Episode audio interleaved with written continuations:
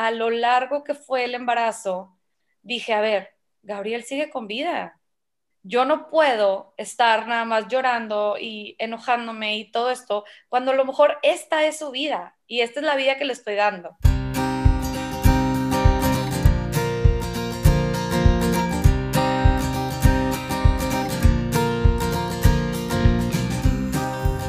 Hola, bienvenidos a su podcast Entre Tomas. Yo soy Abril. Y yo soy Brenda. Y hoy vamos a hablar de un tema complicado, porque como papás siempre queremos lo mejor para nuestros hijos. Queremos evitarles sufrimiento, verlos felices, evitarles enfermedades, pero a veces por más que hagamos nuestro mayor esfuerzo para evitar estas situaciones, hay diagnósticos que no podemos controlar. Cuando la vida nos presenta estos retos, muchas veces no sabemos cómo reaccionar o sacarlos adelante. Y testimonios como el que vamos a escuchar hoy y personas como nuestra invitada nos ayudan a reflexionar de cómo podemos hacer algo trascendente con estas situaciones y que pueda de alguna forma acompañar a otras familias que estén pasando por algo similar. Y bueno, nuestra invitada de hoy tiene 32 años, es licenciada en Ciencias de Comunicación Actualmente es mamá de tiempo completo y recientemente fundó la Fundación 13, de la cual nos va a platicar un poquito más durante la entrevista. Bienvenida, Babi, ¿cómo estás? Hola, muy bien, ¿y ustedes? Muy bien, muchas gracias por tomar esta entrevista. Pues yo muy contenta aquí de, poderles platicar un poquito de lo que estoy haciendo. Este, y pues, si quieres para empezar, sí, cuéntanos eh, de cómo está compuesta tu familia. Eh, mi familia está compuesta, bueno, somos mi esposo Gerardo y yo, y tuvimos eh, nuestro primer bebé. Bueno, mi primer embarazo fue una pérdida gestacional. Mi segundo, bueno, embarazo, mi primer bebé, este, Gerardo, de dos años, cuatro meses. Eh, y luego llegó Gabriel, que es mi bebé que ahorita está en el cielo. Y actualmente ahorita tengo 24 semanas de embarazo, entonces de una bebita que se va a llamar Emilia. Pues, pues bueno, ahí va la familia. Muchas felicidades. Qué padre, muchas felicidades. Eh, y bueno, Babi, para empezar también, si quieres cuéntanos un poco sobre la trisomía 13, porque creo que es un síndrome que pues no escuchamos mucho.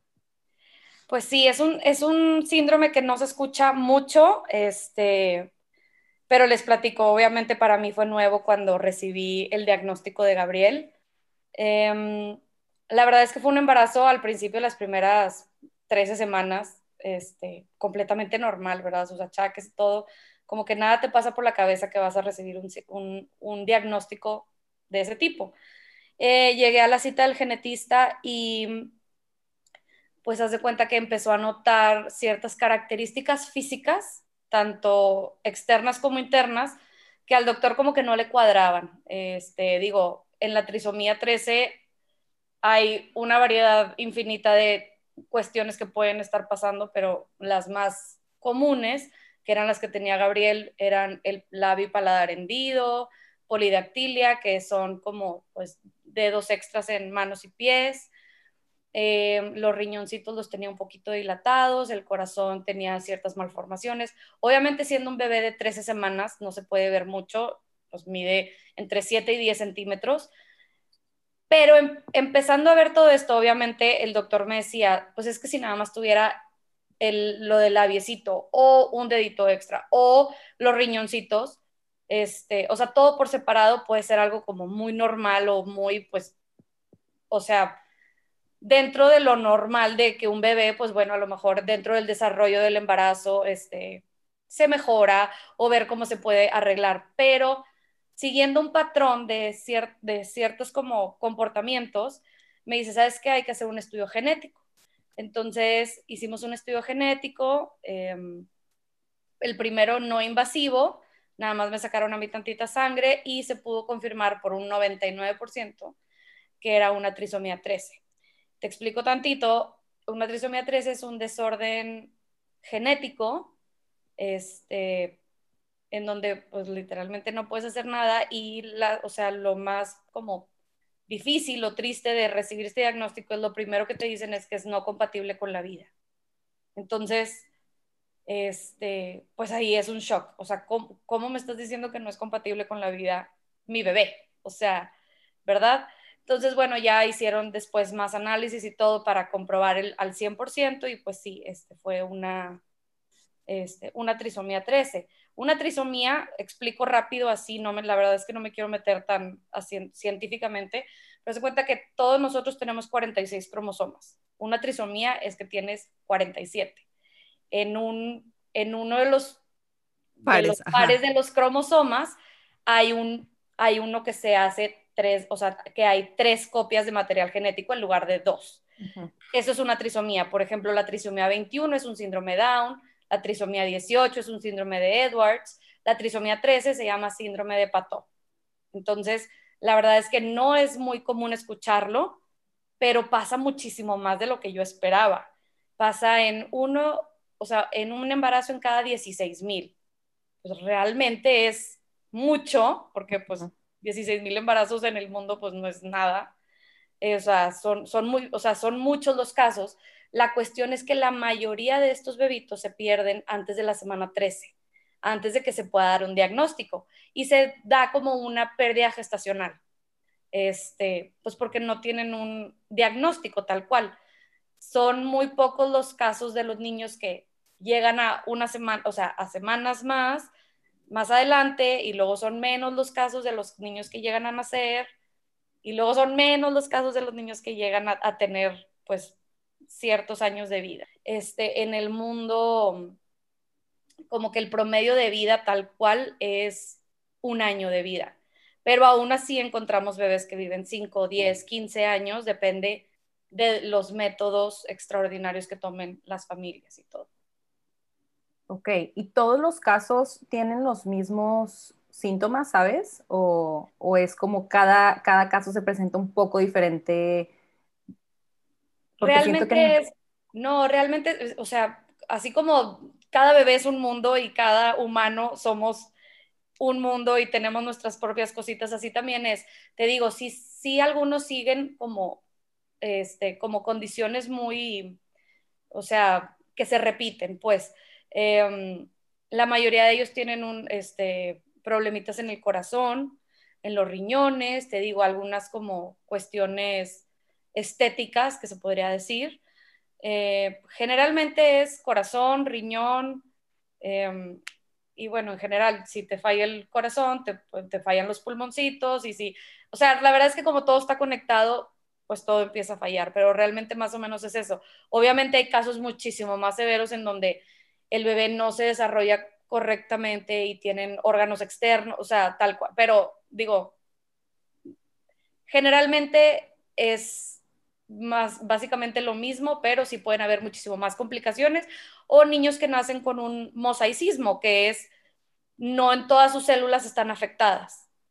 O sea, puede ser un porcentaje de células este, eh, normales con 46 cromosomas y un porcentaje con 47. Entonces ahí tienen muchísimo menos problemas que un bebé que tiene todas sus células con 47 cromosomas. Wow, Babi. ¿Y qué significó esto sea, cuando te dieron el diagnóstico, ¿qué significó esto para ti? ¿Había algo que se pudiera hacer? Te dijo el doctor, sí. Digo, me imagino que en los países en donde es, o bueno, en los estados y los países donde es legal el aborto también han de proponer de que pues si quieres abortar o no, si quieres seguir con el embarazo, ¿qué, qué pasa en estos casos? Claro, este, pues mira, personalmente yo soy una persona en la que no estoy de acuerdo, entonces a favor, entonces yo es este bebito va a vivir hasta el tiempo que Dios este, pues me lo preste, ¿verdad? Ya sea porque todo el tiempo me dijeron, pues es que no sabemos, todo puede pasar. Puede que fallezca dentro de, o sea, durante el periodo gestacional, puede que llegue a nacer, puede que se quede varios años o varios meses o varios días. Entonces, pues yo la verdad es que al principio obviamente fue extremadamente difícil aceptar la noticia, obviamente cuando tú te embarazas, ya sea que sea por chispoteada, porque en mi, caso fue, Gabriel fue chispoteada, pero obviamente tienes toda una ilusión de cómo va a ser tu familia, cómo va a ser tu hijo, cómo va a crecer, este, y cuando te dicen que no va a tener esa oportunidad o que va a venir con muchas limitaciones, pues obviamente no es fácil asimilar este proceso, ¿verdad? Es todo un proceso. Hay gente que le dura menos el proceso porque pues lástimamente pues fallece muy pronto en el embarazo. Gracias a Dios a mí me tocó conocerlo, pero bueno, ya les platicaré más adelante. Este, pero, pero claro, fue algo muy difícil y sí, en muchos países, por ejemplo, yo he platicado con muchas mamás en Estados Unidos que tienen que luchar más o menos por la vida de su hijo, porque los doctores les dicen, pues es que como que no tiene caso, como quiera va a fallecer, y ellos es que no, es que así es como yo lo quiero. Entonces, además de eso, gracias a Dios, mi equipo médico son de la misma mentalidad este, que yo.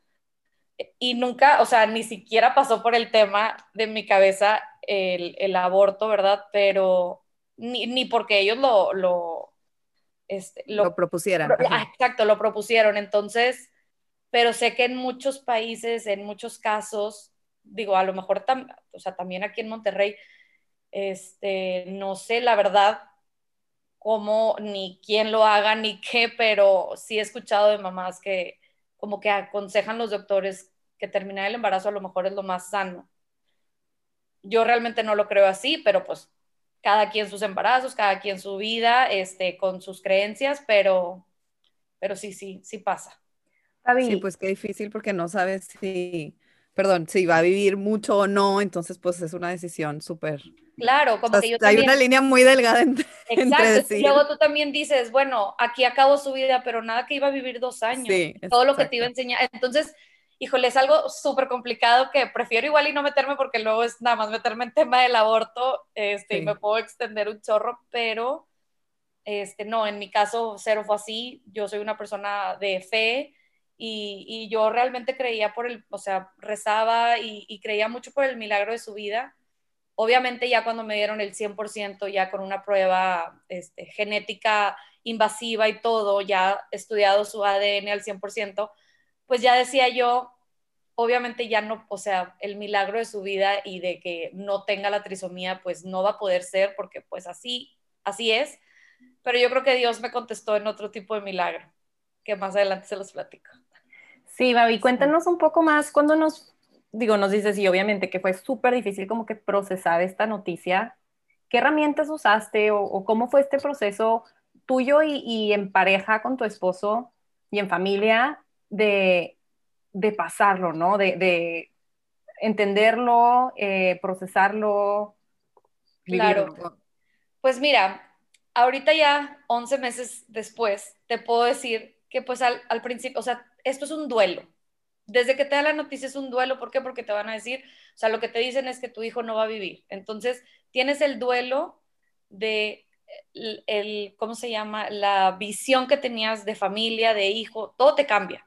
Desde ahí empieza a vivir tu duelo. Entonces, ¿cuál es el primero? La negación y luego el enojo. Entonces, claro, yo me enojé, este, estaba irritable, estaba, lloré y se me cayeron los ojos y se me volvieron a poner y volví a llorar. O sea, claro que fue muy difícil, pero a lo largo que fue el embarazo, dije, a ver, Gabriel sigue con vida yo no puedo estar nada más llorando y enojándome y todo esto, cuando a lo mejor esta es su vida y esta es la vida que le estoy dando. Entonces ahí es donde empecé como a que hacer un cambio, o sea, literalmente me entró otro chip en donde dije, pues obviamente difícil y había veces que obviamente lloraba y me explayaba y todo, ¿verdad? Pero pero ya en otra connotación, sino el, el, hacer mucho, o sea, practiqué mucho el mindfulness, el aquí y el ahora, el ahorita está vivo, ahorita lo disfruto. Este, te digo, yo soy una persona de fe, entonces recé mucho, muchas novenas, etcétera. También, por ejemplo, en mi caso muy particular, me tocó justo la pandemia. O sea, yo me enteré de Gabriel que tenía la trisomía en febrero y en marzo empezó así como que todo aquí la pandemia de que el encierro. Entonces realmente a mí siento que me sirvió muchísimo el estar encerrada con mi familia. El, poder ser vulnerable este, al 100 con mi esposo, el que no estuviera en eventos sociales y que la gente te preguntara, ¿cómo vas? ¿Cómo esto? ¿Cómo el otro? Entonces siento que me sirvió muchísimo para poder yo dar el paso de decir, a ver, cambio de chip, este, y vamos a estar un poquito más positivos. Y aunque cada cita de doctor era extremadamente difícil y salías llorando porque pues ahora le salió que el corazoncito esto y ahora no sé qué y ahora y de repente tantitas buenas noticias pero luego no y... pero siento que el haber estado en un ambiente de completa confianza, de no estar en eventos sociales, de no tener que estar contestando preguntas incómodas, fue algo que me ayudó muchísimo. Otra herramienta fue, que yo busqué fue, ¿quién me puede ayudar? O sea, ¿con quién puedo hablar que haya pasado por esto? O sea, para mí era súper importante el, ¿a quién le hablo de esto? Porque, por ejemplo, yo también decía, y es algo que con mi esposo se lo agradezco en el alma, mi esposo, es súper, súper, este, privado, de, o sea, no le gusta tanto redes sociales, no le gusta muchas cosas. Entonces, él me decía, no, no se lo platiques a todo el mundo porque nada más te van a hacer daño. ¿Por qué? Porque a lo mejor no te van a saber qué decir, no te van a entender, no te... entonces, nada más la única que se va a hacer daño eres tú. Entonces, trata de quedarte lo más que puedas para ti, para tu familia. Obviamente, mi familia nuclear, o sea, mis papás, mis hermanos, mis suegros, mis cuñados, todos sabían lo que estaba pasando, pero fuera de ahí, mis amigas yo creo que sabían dos. Obviamente, en su momento les dije, ¿saben qué? Gabriel viene con un problemita en su corazón, este, muy fuerte, no sabemos si la va a hacer o no, nada más recen mucho conmigo, etcétera, etcétera, pero nunca les dije tal cual, porque también no tienes la energía para estar dando tantas explicaciones. O sea, si ahorita, todavía 11 meses después, todavía cuesta el trabajo el poder explicar un poquito lo de la trisomía, en ese momento no tienes energía y tu energía tiene que estar dedicada en ti, en estar bien y en tu bebé y en tu familia, ¿verdad? Porque pues yo también tenía otro bebé de un año. Entonces, este, a mí me ayudó eso muchísimo, el poder estar yo solita y el poder buscar a alguien con quien platicar. Y pues buscando yo en redes sociales, que yo digo, yo sí soy más abierta y me gusta este, todo esto, ¿verdad? Pues di con una chava en Estados Unidos que hacía seis años ella había vivido mi proceso. Como que hice un clic instantáneo con ella porque en su momento ella, o sea, cuando ella se embarazó de su hijo Simon, que fue que tuvo trisomía, tenía otro bebito de un año, como que siento que su vida y la mía eran muy parecidas y hace cuenta que se convirtió en mi mejor amiga este, en ese momento. Entonces, Amy fue, me ayudó muchísimo a este proceso.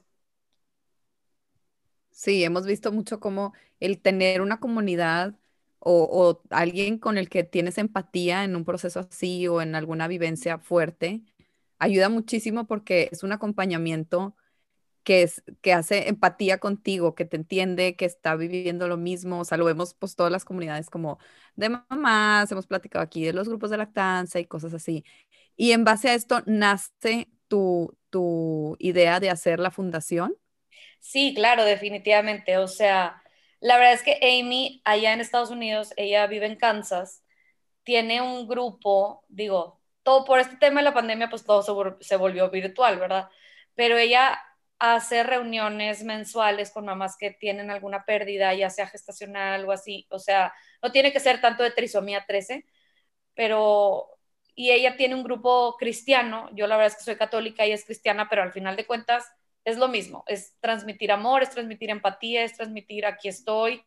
Entonces, pues ella más o menos ya tenía el know-how, ¿sabes? O sea, ella ya llevaba seis años, con, digo, no seis años con su fundación, pero seis años de que había fallecido Simon, este, había ayudado a ciertas mamás, entonces ya sabía más o menos qué decirme, qué hacer. Y la verdad es que me encantó, yo terminé tan agradecida con ella que dije, no puede quedar aquí.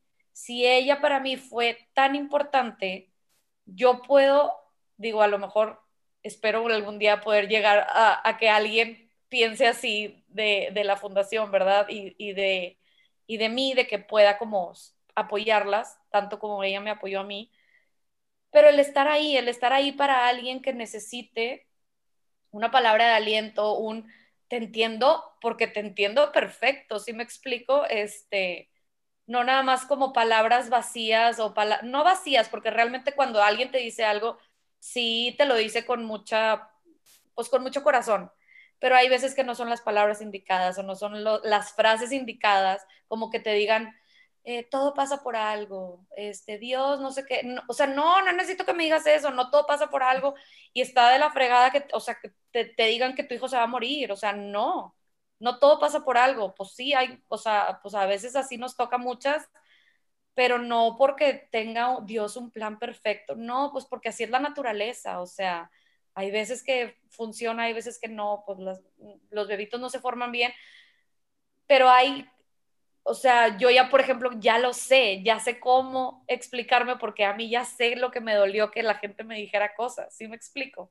Claro, Entonces, Eso es lo padre de poder tener como una comunidad de gente que te entienda al 100%. Claro, y aparte siento que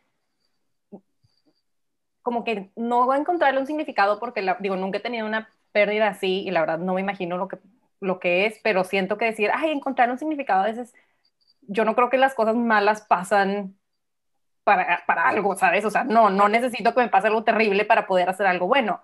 Pero hay, un, hay un experto en, en grief, en, luto. En duelo, sí. En duelo, perdón. Hay un experto en duelo que se llama David Kessler, que tiene un libro que me encanta porque él, él era un, ya un experto en duelo y se muere su hijo, ya que él hablaba de estos temas, entonces cambió totalmente su forma de ver el duelo, ¿no? Y él como un experto, entonces él tiene una propuesta que dice que, que, el, que, el, duelo no son cinco etapas, sino son seis, y que la sexta... Sí lo leíste, me encantó. Está padrísimo ese libro. Que es la trascendencia. Entonces siento que esta forma de, de encontrar una comunidad y decir, no, no nada más yo encontré una comunidad, sino yo voy a formar una comunidad es una forma increíble de trascender y te digo, pues no de como que hay sacarle algo bueno, sino de trascender, ¿no? Entonces... Claro, para mí la verdad es que también la fundación es darle el nombre de Gabriel a lo largo de la vida, o sea, porque si yo no lo menciono y si yo no hablo de él y si yo no hago cosas a través de él, él se queda en el olvido y para nada, es mi segundo hijo y siempre va a ser mi segundo hijo, parte de esta familia, entonces es la manera en la que Gabriel va a trascender en esta vida. Si me explico con esta fundación, al yo poder este, transmitir, pues esto, ¿verdad? Mi historia, su historia, su historia de vida. Yo realmente me siento la mamá más orgullosa de él porque en base a todo pronóstico que estaba mal, él vivió, él respiró, lo conocí, o sea, si me explico, entonces, pues claro, o sea, obviamente esta es su trascendencia y el poder compartir esto con, con otras mamás, claro que me llena de súper ilusión de que, de que aquí está, ¿verdad? Sí, me encantó lo que dijiste hace rato, como que, que te cambió el chip empezar a pensar que esa era su vida. Porque pues nosotros creemos que nuestros hijos van a vivir mil años, van a tener nietos, vamos a verlos casarse, graduarse, pero pues esa es nuestra creencia y nuestra expectativa, no, no siempre es así. O sea, hay niños que su vida duró dos meses en tu vientre o duró nueve meses o un día respiró y ya, y pues esa es la vida que tenía y qué padre, como lo dices, disfrutarlos y, y sentir al máximo los días de vida que tienen en la tierra, sin querer que sean muchos, porque pues tal vez así no era como la historia que le tocaba vivir, ¿no? Claro, exacto, sí. Y eso, por ejemplo, fue algo mucho de lo que Amy me ayudó, o sea, porque yo realmente no necesitabas hablar mucho, pues claro, te vas a sentir triste y te vas a sentir triste por muchos años, o sea, yo todavía me sigo sintiendo muy triste por más de que venga Emilia en camino, pues un bebé no, no reemplaza a otro, o sea, mi segundo hijo se murió, ahí viene la tercera, pero, y se sigue viviendo un duelo, pero ella lo que me ayudó fue el disfruta el momento, disfruta, o sea, por ejemplo, cuando le dije que ya voy al hospital, disfruta el parto, disfruta, como que el super mindfulness, o sea, él, él aplica, y de verdad esos consejos y esas como prácticas que ella me dio, eh, o sea, por ejemplo, obviamente duele muchísimo, no saben lo que me dolió y se los platico aquí. Por ejemplo, que amigas mías, digo, te digo, en la pandemia no hablé con muchos, que eso me ayudó demasiado, pero amigas de repente, ¿qué onda? ¿Cómo vas con el cuarto? Pues obviamente no preparé un cuarto porque yo no sabía si Gabriel se iba a quedar aquí o no. Yo no compré ropita, yo no compré, pero por ejemplo, lo que sí, Amy, una cosita que me dijo fue, prepárale su crucita y lo vas a bautizar. Entonces a mí me habían traído un agua de, de Lourdes, la bauticé con, lo bauticé con esa agua bendita, le compré un outfit como de bautizo y eso fue lo que le puse. O sea, como que te preparas con cosas que luego son tus tesoros más grandes. Entonces, ese tipo de cosas, nadie, que nadie lo ha experimentado, que nadie lo ha vivido, nadie te los dice, más que la gente que, que y entonces se crea algo que dices, o sea, me salvaste la vida o no que me la salvaste, sino me ayudaste tanto que se vuelve literalmente una, no, más que una comunidad, sino unas amistades de por vida. O sea, ¿por qué? Porque me ayudaste en el momento más vulnerable de mi vida. Claro, no, y qué importante esto, Fabi, porque, o sea, me lo imagino, digo, no tendría la menor idea de qué hacer. O sea, ¿qué haces? ¿Cómo empiezo a, a procesar esto? Me duele el estómago de pensar en tener que tomar esas decisiones y tener que encontrar el camino sin, sin, sin, nada. Entonces, qué importante se vuelve una comunidad tener a alguien que ya lo vivió y que tú tengas la fuerza de decir, yo quiero ser eso para alguien más, para muchas mamás más, o sea, formar esa red que, que, que alivio. Y sí, y de verdad, o sea, siento que en el proceso, obviamente, no todas mis decisiones son para todas las familias, ¿verdad? Pero yo lo que puedo decir es, en mi experiencia, lo que yo viví. Pero ya, por ejemplo, por ejemplo, nosotros tomamos la, la decisión de no, no intervenir quirúrgicamente con métodos extraordinarios porque sabíamos, entendíamos muy bien lo que era la trisomía. O sea, por más de que lo operáramos y lo hiciéramos y estuviera conectado una traqueotomía, su corazoncito al final, si se lo arreglaban una vez, pues las células nuevas iban a crecer con 47 cromosomas y va a volver a fallar. Entonces decíamos, lo que Dios quiera que viva, o sea, yo no lo voy a alargar, pero hay familias que también dicen, al, o sea, recién nacido no es lo mismo que al año, entonces lo quiero conectar un año para que su corazón esté más fuerte, para que agua... Y es completamente válido. Cualquier decisión de los papás, realmente yo creo que todos los papás lo hacemos con el corazón, con el asesoramiento de nuestros doctores, de nuestros amigos, de nuestros familiares. Y todo lo que hacemos está bien. O sea, yo no digo está mal esto, está.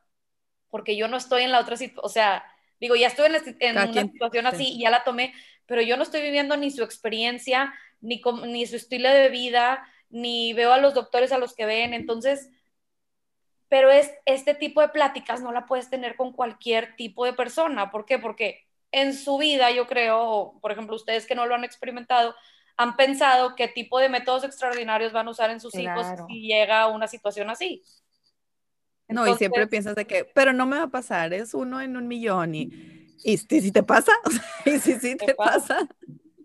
Oye, David, de hecho te quería preguntar, ah, porque digo, retrocediendo un poco, hablar más de, del síndrome, ¿es genético?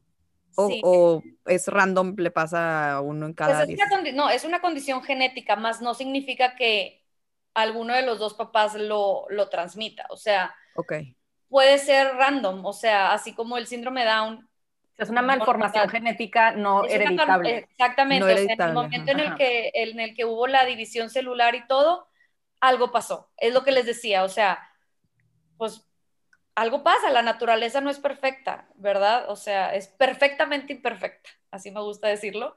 Este, pasa. Obviamente también hay casos en los que el, papá o la mamá traen alguna translocación que está bien alineada y al momento de juntarse con la mamá se puede hacer ahí un desbalance.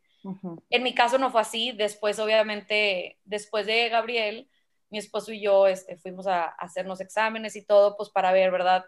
Si nuestra familia iba a poder crecer, si no, o qué. Gracias a Dios, pues terminó siendo que, pues así, fue random. Eh, y la mayoría de los casos de trisomía 13 y 18 son randoms, porque también estoy, soy parte de una comunidad internacional de trisomía 13, te digo, para obviamente para poder yo hacer la fundación me tuve que empapar de muchos casos, de muchas familias, y la mayoría de estos casos generalmente son así. Son muy pocos los casos que vienen que el papá o la mamá lo pueden provocar. Ok. Y Babi, cuéntanos cómo cambió tu maternidad con Gerardo y ahora cómo, cómo estás viviendo el embarazo y, y qué cosas piensas que pueden ser diferentes este, con Emilia después de esta experiencia. Pues fíjate que traté de que mi maternidad con Gerardo, entre, o sea, cuando yo estaba embarazada de Gabriel, no cambiara nada. O sea, yo le pinté que él era un bebé de un año, que no estaba pasando nada, que obviamente venía un hermanito porque me veía mi panza. Obviamente un bebé de un año como que todavía no entiende mucho, pero decía bebé y, y o sea, entendía perfectamente que algo venía, más no sabía. Y ahorita, gracias a Dios, o sea, la verdad es que es algo así como que todavía me quedo medio sacada de onda, que tenga dos años, cuatro meses, y entienda perfecto que su hermanito Yeye, porque así le dice, esté en el cielo. Entonces, besito a ella al cielo y besito a Emilia a la panza. Es algo que todavía no lo comprendo, es algo que, que digo, híjole, yo creo que por tanta fe y por tanto amor que hemos como transmitido mi esposo y yo en, en, en esta casa y la verdad es que se siente una presencia de Gabriel muy, muy cañona en mi casa porque así lo hemos hecho y así hemos querido que Gabriel se sienta presente en la casa. Tenemos fotos de él y todo, entonces, pues mi hijo grande, Gerardo, voltea, ve la foto y dice, aquí está Gabriel, pero mi hermanito está en el cielo. O sea, realmente no ha cambiado mucho. Obviamente, cuando recién falleció Gabriel, este, pues sí, obviamente, por ejemplo, yo aprovechaba sus siestas para yo tener mi duelo, pero en el momento en el que no, pues era tiempo de juego con él. ¿Sí me explico por qué? Porque él también era un bebé, él también necesitaba una mamá feliz, contenta, y entonces, pues yo vivía esa dualidad, o sea, en las noches, pues estar abrazada y llorando con mi esposo, este, o literalmente hay veces que poníamos hasta comediantes de que ya, cambio de chip, o sea, tratar de estar lo mejor posible, ¿por qué? Porque también tengo un hijo de un año y medio que me necesita. Y hablando del otro tema, ahora un embarazo después de una pérdida, obviamente, bueno, es, de aquí podríamos sacar otro tema de podcast, ¿verdad? Es súper complicado, súper difícil vienen muchos miedos, muchas, híjole, o sea, la primera idea del genetista no saben cómo, no, o sea, salí del genetista y me dijeron, todo está bien, no les puedo explicar cómo me puse, o sea, es en una parte agradecimiento de, híjole, qué padre, qué bueno que todo esté bien, pero al mismo tiempo te remueve la, o sea, te remueve muchísimo que, o sea, hacía un año y cachito, estaba en esa misma sala y me dieron una noticia, entonces es como una dualidad, estoy viviendo una dualidad de emociones muy cañón siempre y siento que así va a ser mi vida y así voy a tener que aprender a vivir con ella. Este, en, algunos momentos voy a estar muy triste por Gabriel y en algunos momentos voy a estar muy contenta por Gabriel porque también me siento, te digo, la más orgullosa y la más feliz de todo lo que logró y de, y de haberlo conocido, de haberlo cargado. Entonces, sí me explico, de, esas tres horas que vivió conmigo fueron lo máximo, entonces, y también estoy muy contenta de Tato y muy contenta de Emilia, entonces, pues empiezas a vivir, ¿verdad? O sea, no sé, en mi cabeza yo creo que ya está ahí medio mezclado el... Y ahí, o sea, y se vale, ¿por qué? Porque al final de cuentas también, o sea, estás viviendo un duelo y es una roller coaster y de repente, pues pasó el Día de las Madres, el Día de las Madres la pasé muy mal, ¿Por qué? Porque fue mi primer día de las madres sin mi segundo hijo. Pero, y luego vino mi cumpleaños y otra vez mal, y, ahí voy, o sea, ahí va. Y entonces, también ser parte de esta comunidad, por ejemplo, el día de mi cumpleaños me marcó una amiga, que bueno, ya se hizo amiga, pero fue otra mamá que tuvo un bebé con trisomía 13 en septiembre, o sea, un mes después que Gabriel. Gabriel nació en agosto y este bebito en septiembre. Y bueno, me desahogué, de cuenta, le dije, fuiste mi terapeuta y no te tuve que pagar, o sea, porque me desahogué con ella demasiado, me dio demasiados recursos, demasiado, que, ah, ya, me liberé. O sea, entonces, eso es lo padre, o sea, y, de repente ella tiene momentos súper malos de que, amiga, es que estoy, y aquí estoy, amiga, y no sé qué, y mira, fíjate que leí esto y escuché esta canción y no sé qué, y entonces eso es lo padre, o sea, el, como esto es una montaña rusa de emociones, el estar ahí para alguien cuando está mal y tú estás un poquito arriba o cuando tú estás mal y la otra está arriba, ahí nos vamos compensando. ¿Por qué? Porque sabemos lo que se siente el estar bien el, o el tener que estar bien o el tratar de estar bien para nuestras familias, para nuestros hijos, para nuestros esposos, pero también vienen los momentos para abajo y también no quieres estar todo el tiempo ahí dando lástimas con todo mundo, mejor vas con alguien con la que puede ser 100% vulnerable y va a ser súper empática contigo porque le está viviendo lo mismo. Ay, ya me hiciste Me explayé de más. Yo también estoy tirando. No, es que ya sé, es que la verdad está bien cañón. Aparte encontrar esas fuerzas, porque o sea, ahorita que decías de que tenías que estar con tu bebé y tipo, ya estoy chillando también. Como que me, me pongo a pensar porque pues mi chiquito tiene, cumple un año el primero de julio o sea, pasado mañana. O sea, es de julio y Gerardo de agosto, ¿no? Gabriel. Y me pongo a pensar, digo, perdóname, Gabriel, de agosto. Me pongo a pensar, o sea, cuando él nació, pues sí, el mío también estaba súper chiquito, tenía 1,9 y tener que haber tenido, o sea, tener esa fuerza, ¿de dónde la sacas para jugar con un niño que son súper demandantes tan chiquitos? Y tú estar bien para tu familia y luego apoyar a otras mamás, no manches, o sea, es demasiadas emociones dando vueltas. No, sí, digo, en general, por ejemplo, te digo, la semana pasada me pasó, yo cumplí años el 15 de junio, o sea, hace poquitito, y, el, o sea, la pasé mal, la verdad, o sea, como que, pues, obviamente,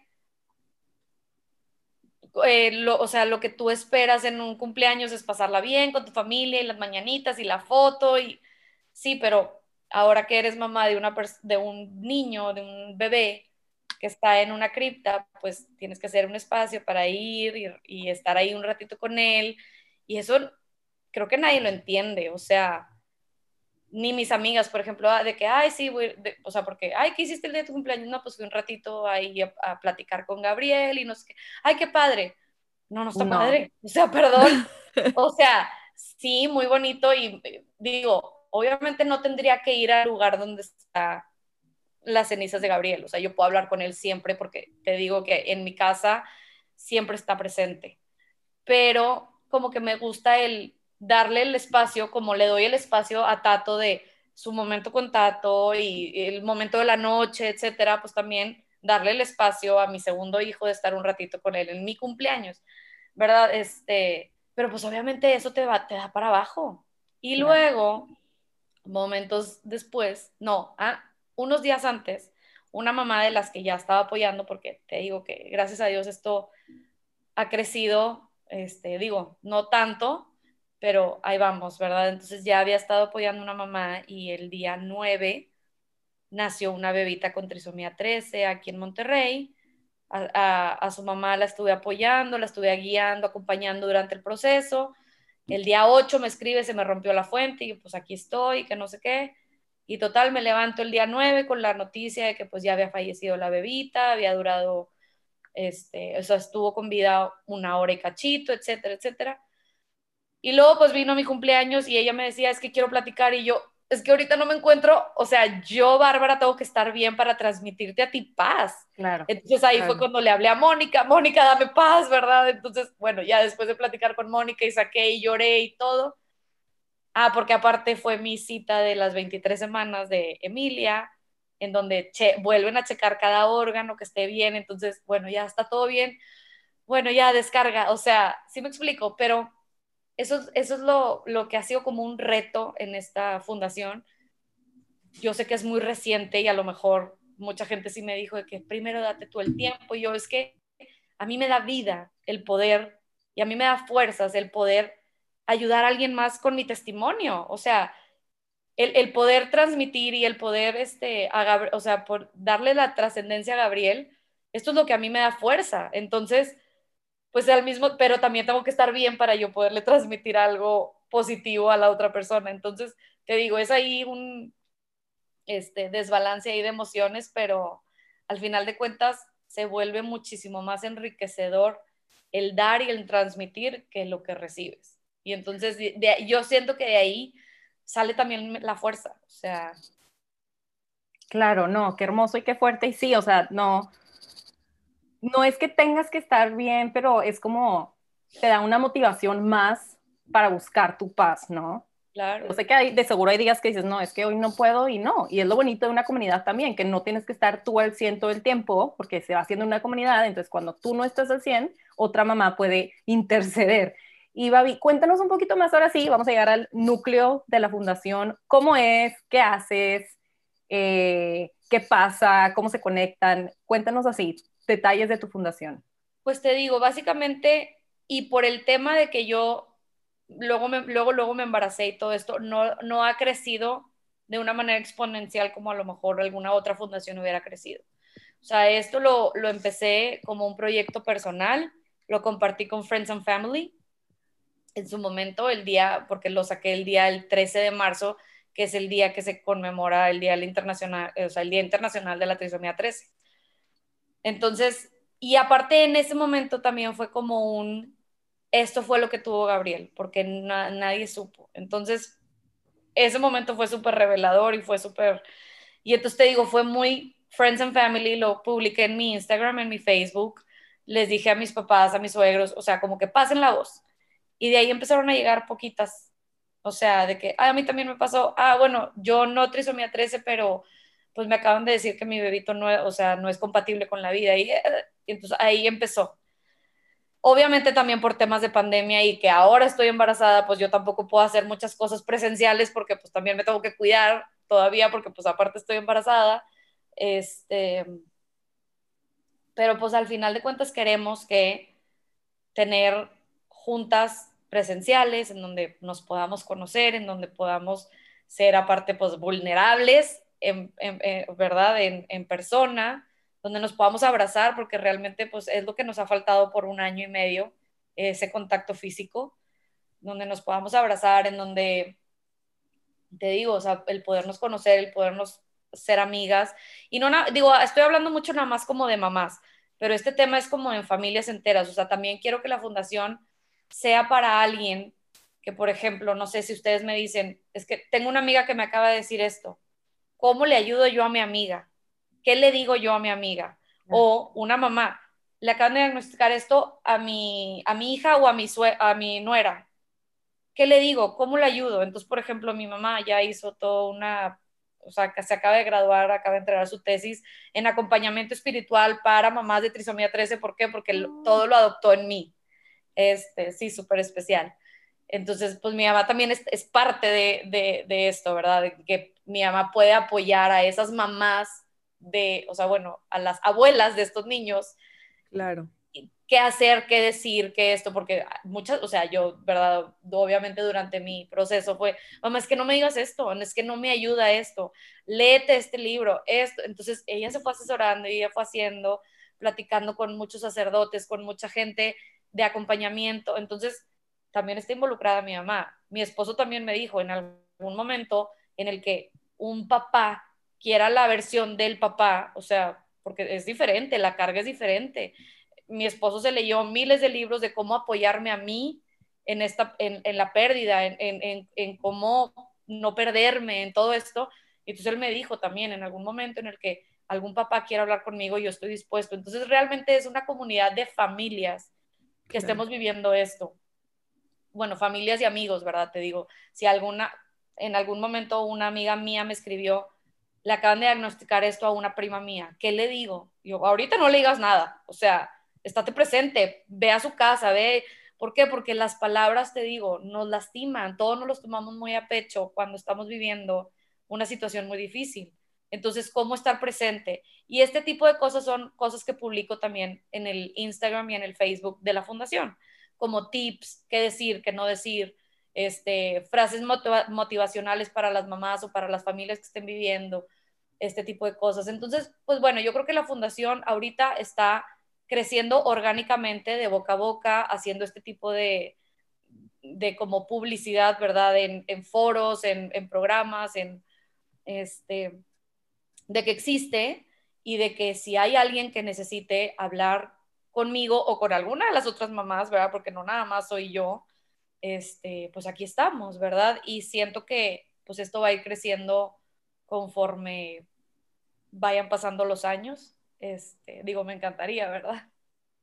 Claro, no, hombre, y aparte por lo que decías de que no tiene que ser solamente esto, o sea, creo que hay muchas pérdidas y muchos síndromes y muchas cosas que pueden pasar en el embarazo o de recién nacidos, que pues si no te la esperas, y, la demás gente te está hiriendo con sus palabras, como que a dónde acudes, qué padre que exista una comunidad así, porque digo, te lo dicen, como decíamos, con una buena intención, pero cualquier pérdida creo que la gente, todos somos un poco, este, pues ignorantes en, en estos aspectos de que pues no sabes que decir. Yo casi siempre con estas cosas digo, yo sé que no hay palabras correctas. Tengo la mala costumbre de escribir eso, pero porque digo, es que no hay palabras correctas para es que no, Es que no hay, o sea, porque al principio pues alguien te da el pésame, ay, es un angelito, no, no es un angelito, este, es mi bebé que, que, nació y falleció. O, sí me explico, o sea, porque no hay palabras, es que no hay palabras para decir algo tan, tan, o sea, es una pena muy grande. Y sí, así, así es, pues no, no tengo palabras, pero por ejemplo, a mí lo que me pasó en, o sea, en mi experiencia personal es, también, y esto es lo que doy también de tips, es al principio, cuando una persona acaba de perder a su bebé, no, está en un modo de shock, no puede hablar, no puede ni siquiera articular palabras. Mucha gente me marcaba y yo les colgaba. O sea, de que no, pues no te salen palabras, o sea, estás, estás en modo supervivencia, porque aparte estás viviendo un posparto y te está saliendo leche y te duele y te la están cortando y estás, o sea, está horrible, o sea, está muy difícil.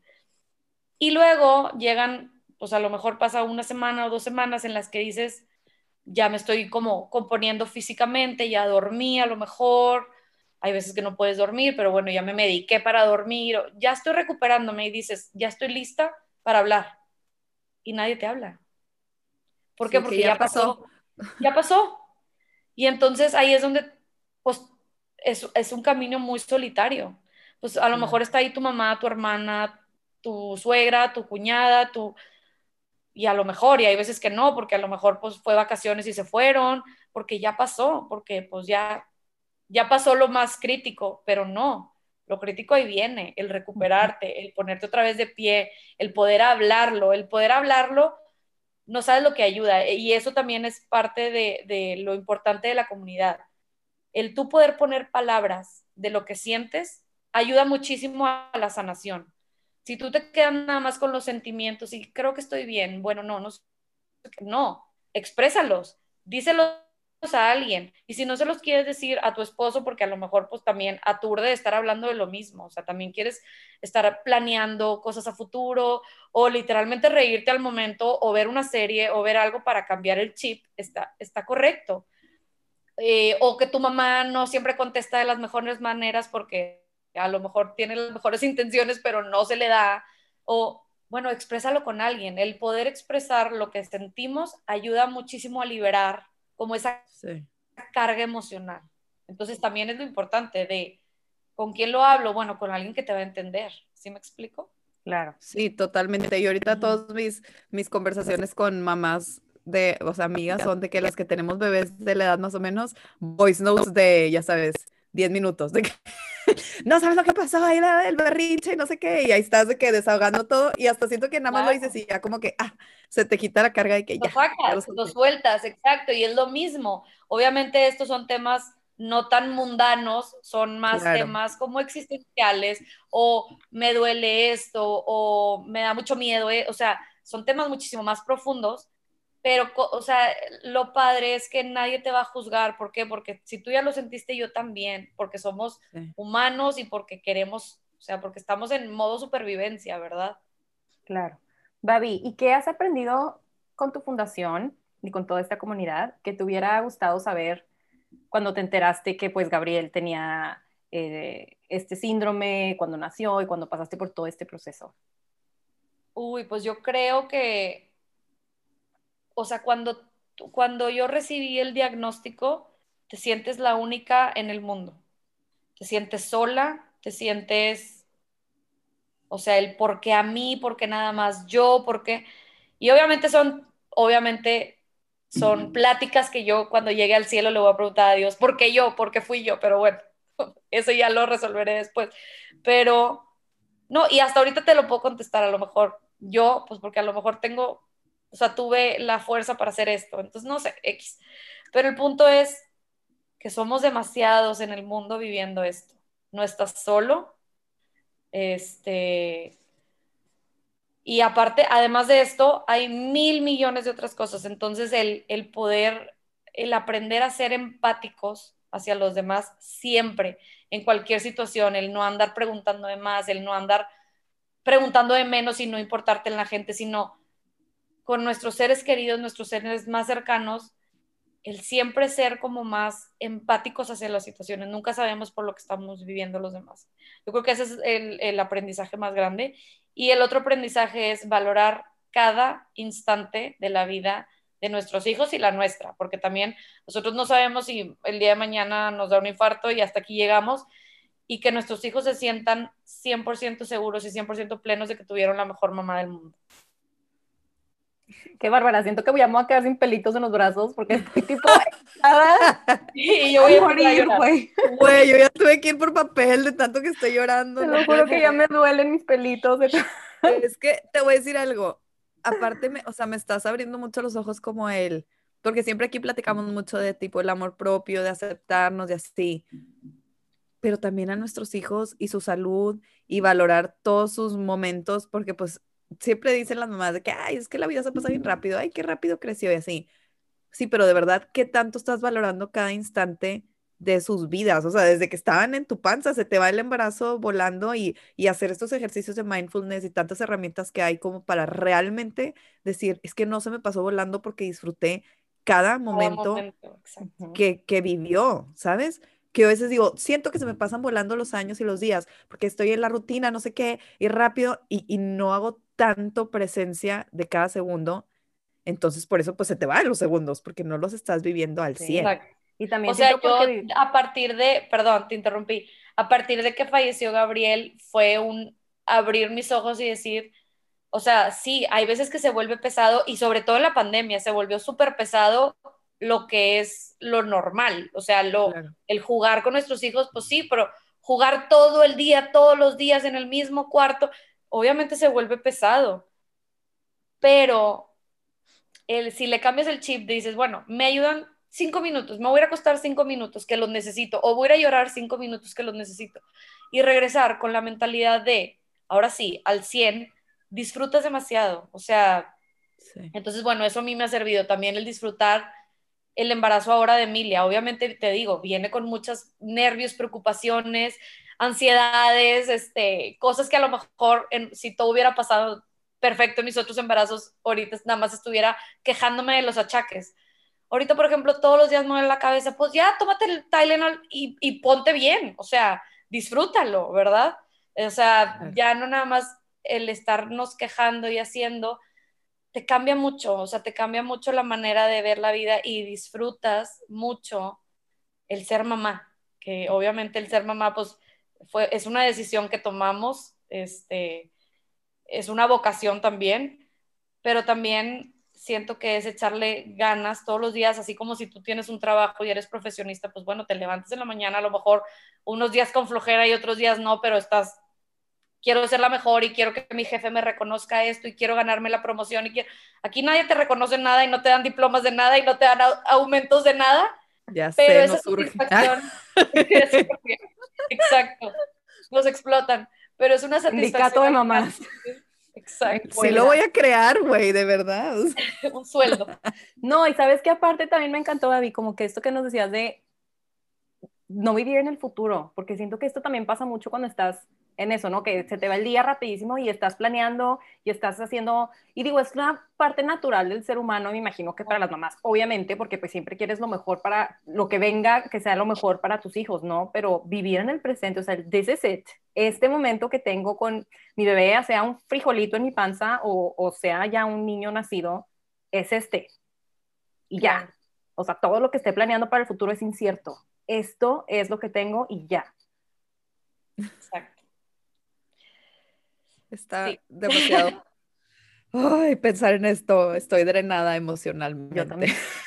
Así que por eso les digo que todavía me pongo como nerviosa de hablar de esto porque cada vez como que, abres tu corazón, haz de cuenta que me exprimen como trapo de todas las emociones que siento. Es, Pero no, muchísimas felicidades porque, porque lo, abres porque te abres a, platicar esto, porque tienes la fundación, o sea, de verdad, nosotros que no hemos vivido esto, creo que ya nos hizo cambiar la mentalidad. Me imagino la gente que sí está viviendo por cosas, digo, que sí está pasando por cosas así, es una súper ayuda, o sea, no tienes idea, y ahorita que decías, es una comunidad chiquita o es una fundación que todavía, con que hayas tocado a 10 personas, no manches, es la vida de 10 familias o, o 3 familias, ya sabes, o sea, es súper trascendental lo que estás haciendo, Babi. Muchas felicidades. Muchas gracias. Sí, y porque no hay recursos así, no hay.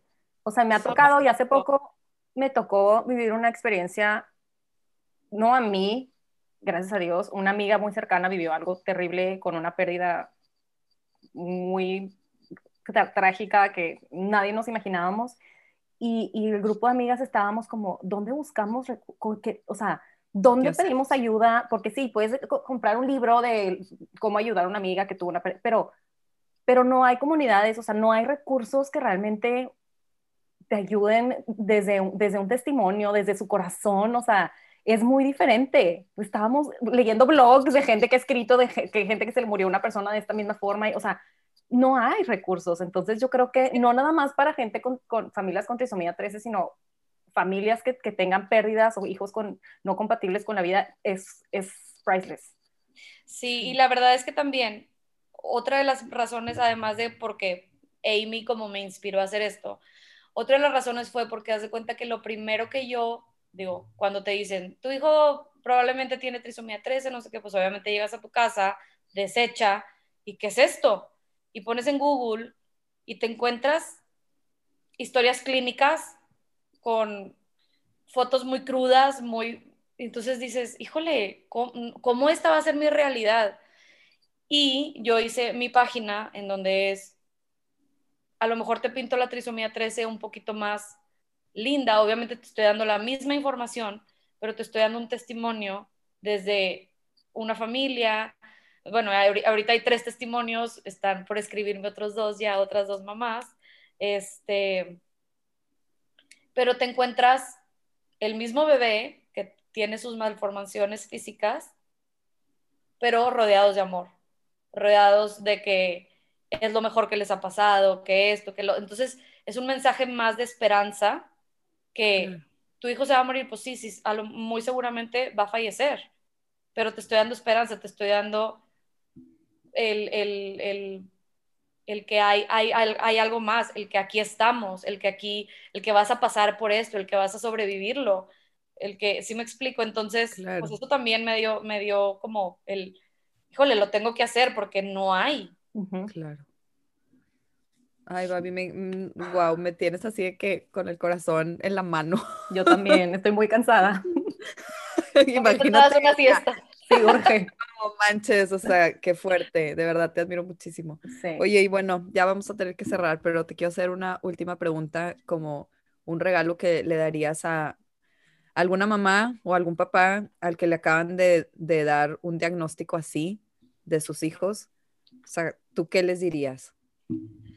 Híjole, pues yo les diría que los entiendo, que este, los abrazo, no está fácil la situación, pero aquí estamos, este, pues muchas familias y a lo mejor, bueno, hablo por muchas, pero específicamente aquí está la mía, para poderlos ayudar en lo que, en lo que deseen, ¿verdad? En lo que podamos nosotros ayudar y hacer, tanto con, este, con nuestro silencio, con nuestro cariño, con este, nuestras palabras, nuestra experiencia, porque también a lo mejor este, no, e, no será la misma historia porque ningún bebé tiene la misma historia, no todos los bebitos van a llegar a las mismas semanas, a, que nazcan, a que no, o sea, todos van a tener su propia historia. Pero el que tú conozcas la historia de alguien más te hace sentir menos solo y menos, este, pues te da un poquito menos de miedo. El que dices, esta persona ya lo sobrevivió y ya lo veo de esta manera, te puedes como, este, transportar en decir, en tantos años o en tantos meses voy a estar así, voy a estar bien y todos vamos a estar bien por más de que venga algo muy difícil. Este, yo creo que sería eso lo que les dijera. Muchas gracias, Babi. Y también, pues, si puedes compartirnos tu página, tus redes. Claro, eh, es fundación, eh, bueno, nos encuentran como Fundación 13 en Instagram, en Facebook creo que es Fundación 13 MX porque no estaba disponible. ¿Con el número o con letras? No, con letra, 13. Y la página es www.fundacion13.com y ahí, por ejemplo, ahí, no, ahí hay un box para poderse poner en contacto o ya sea directo por el Instagram, este, direct message, o sea, ahí yo todo lo estoy contestando. Este, entonces, pues bueno, ahí estoy en contacto. Ay, Babi, qué gran regalo nos diste y a toda nuestra comunidad. De verdad, mil gracias por abrirte con nosotras, por, por compartir con nosotras tu historia, tu corazón, todo, todo, todo es súper valioso y está sembrando mucha trascendencia y mucha esperanza en muchas familias. Muchas gracias. Muchas felicidades. Y bueno, también a nosotros no se les olvide seguirnos en Entre Tomas Podcast y nos vemos el siguiente viernes. Bye. Bye.